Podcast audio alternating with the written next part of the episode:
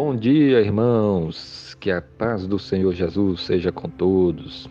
Deus abençoe o seu dia. Êxodo capítulo 20, versículo 17. A palavra de Deus diz assim para nós: Não cobiçarás a casa do teu próximo, não cobiçarás a mulher do teu próximo, nem o seu servo, nem a sua serva, nem o seu boi, nem o seu jumento, nem coisa alguma que pertença ao teu próximo. Amém.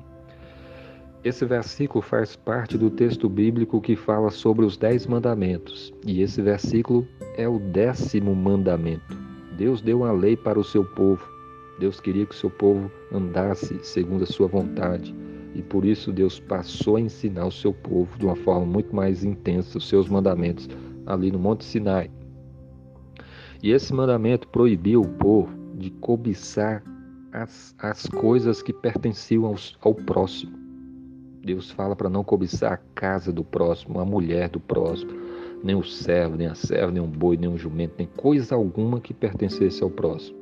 Esse mandamento vale muito para nós hoje, porque nós também não devemos estar cobiçando aquilo que pertence ao próximo. Nós, a, a cobiça é, é algo pecaminoso.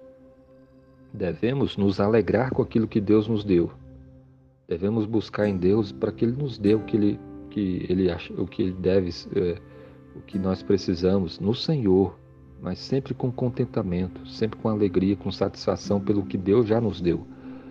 Não podemos olhar com inveja para os bens do próximo, para as coisas que pertençam a ele.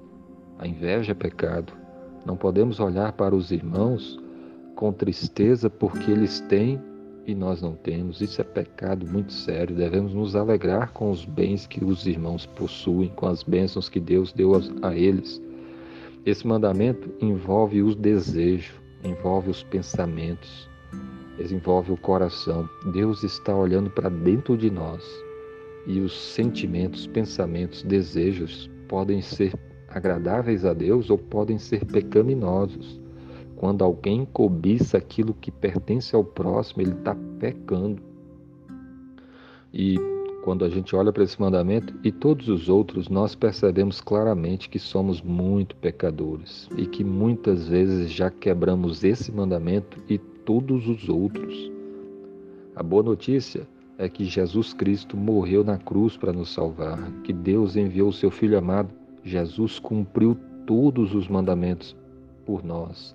E Jesus sofreu o nosso castigo, morrendo naquela cruz, derramando seu sangue precioso.